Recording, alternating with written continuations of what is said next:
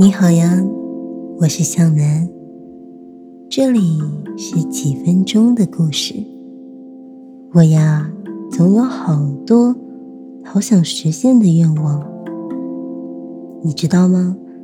有一个会帮人实现愿望的巨人精灵哦，他就住在神灯里面。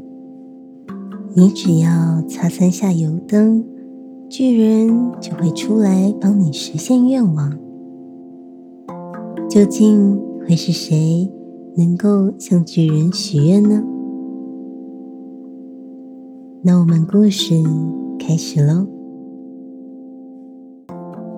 很久很久以前，有一位少年，他叫阿拉丁。阿拉丁的父亲在他出生后没多久就去世了。他和母亲过着十分困苦的生活。有一天，一位法师看到了阿拉丁，他走到了阿拉丁的面前，对他说：“阿拉丁，你父亲还没有去世的时候，交代我等你长大了，带你学点手艺。”阿拉丁相信了这位法师，点了点头，就跟他走了。这位法师把阿拉丁带到了京城附近鸟语花香的山上，升起了一把火，念了一句咒语。突然呢，说完，草坪上神奇的出现了一个石门。这个石门呢，只有阿拉丁的身体那么宽。法师拉开了石门，就看到那洞里居然伸手不见五指。法师叫阿拉丁去取油灯，这样啊，他们就发财了。阿拉丁看了不敢下去，因为里面太黑了。法师没有办法呀。只好把手上的戒指取了下来给阿拉丁，告诉他：“只要你把它给戴上，所有的妖魔鬼怪都伤不了你的。你放心的下去吧。”阿拉丁壮着胆子走了下去。他一下去就看到堆积如山的金子，他抓了一把就往口袋里面装。他又看见了油灯。把火吹灭，然后拿起油灯就要往外走。这时，法师已经等到不耐烦了，大声的喊：“你到底好了没有？”阿拉丁十分的害怕，就没有说话了。法师没有得到阿拉丁的回复，以为他在下面遭遇了什么不测，于是关上门走了。阿拉丁怎么拉这石门，就是拉不开。阿拉丁在拉石门的过程中，不小心擦到了戒指一下，突然呢，就出现了一个在空中飞的精灵。他说：“我是戒指神，谁有你手上戴的戒指，我就听谁的指挥。你要我做什么呢？”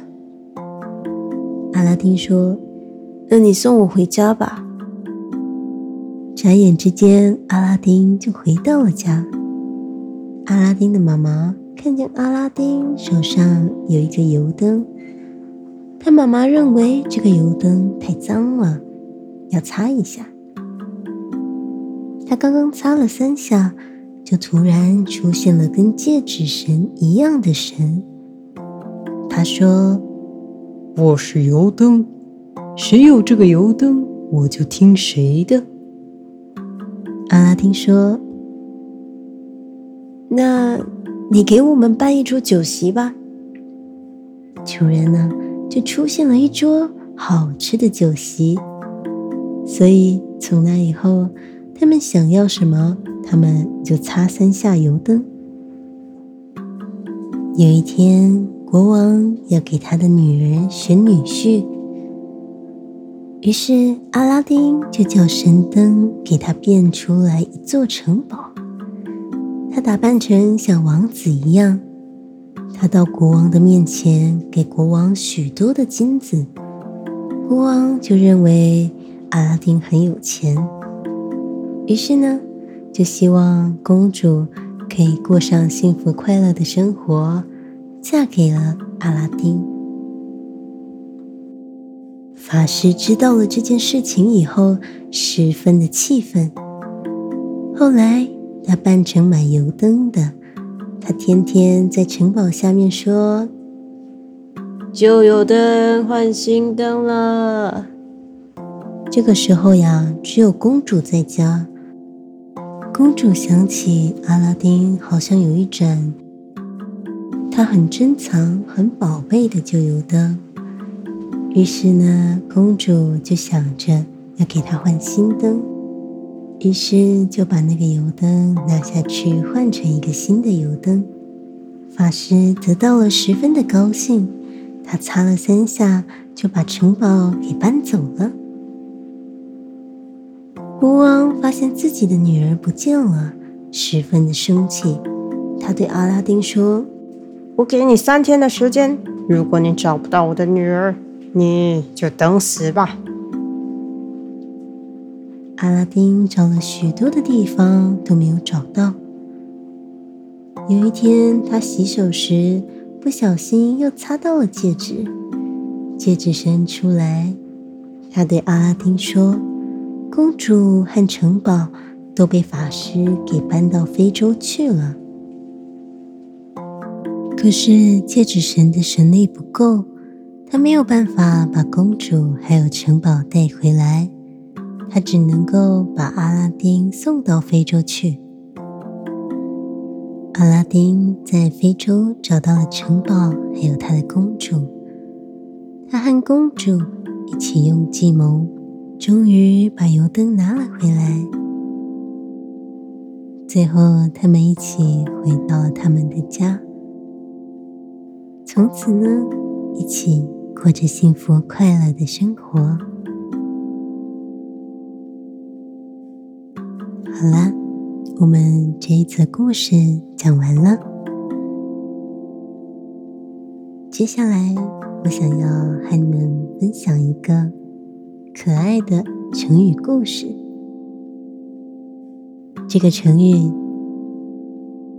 叫做“掩耳盗铃”。在春秋的时候，晋国世家赵氏灭掉了范氏，有人就趁机跑到了范氏的家里，想要去偷点东西。看见院子里面吊着一口大钟，那个钟啊是用上等的青铜铸成的，造型还有图案都很精美。小偷的心里高兴极了。就想要把这口精美的大钟背回自己的家里面去，可是呀，钟又大又重，怎么也挪不动。他想来想去啊，就只有一个办法，那就是呢，把钟给敲碎，然后再分别搬回家。小偷找来了一把大锤子，拼命的朝钟砸去。哐的一声巨响，把他给吓了一大跳。小偷慌了，他心想：完了，这下糟了！这个钟声不就是等于告诉人们我正在这里偷钟吗？他心里一急，身子一下子扑到了那个钟上面。他张开双臂，想要捂住那个钟声。可是钟声又怎么捂得住呢？钟声依然悠悠地传向了远方。他越听越害怕，不自主地收回了双手。他使劲地捂住自己的耳朵。他突然发现，哎，钟声变小了，听不见了。小偷特别的高兴，他就想着。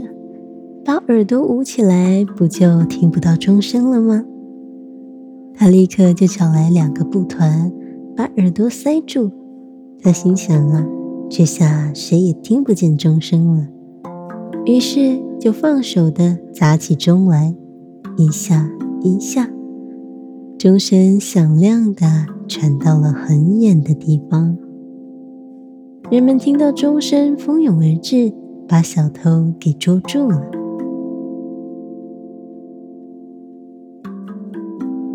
好啦，今天的故事就到这里结束了。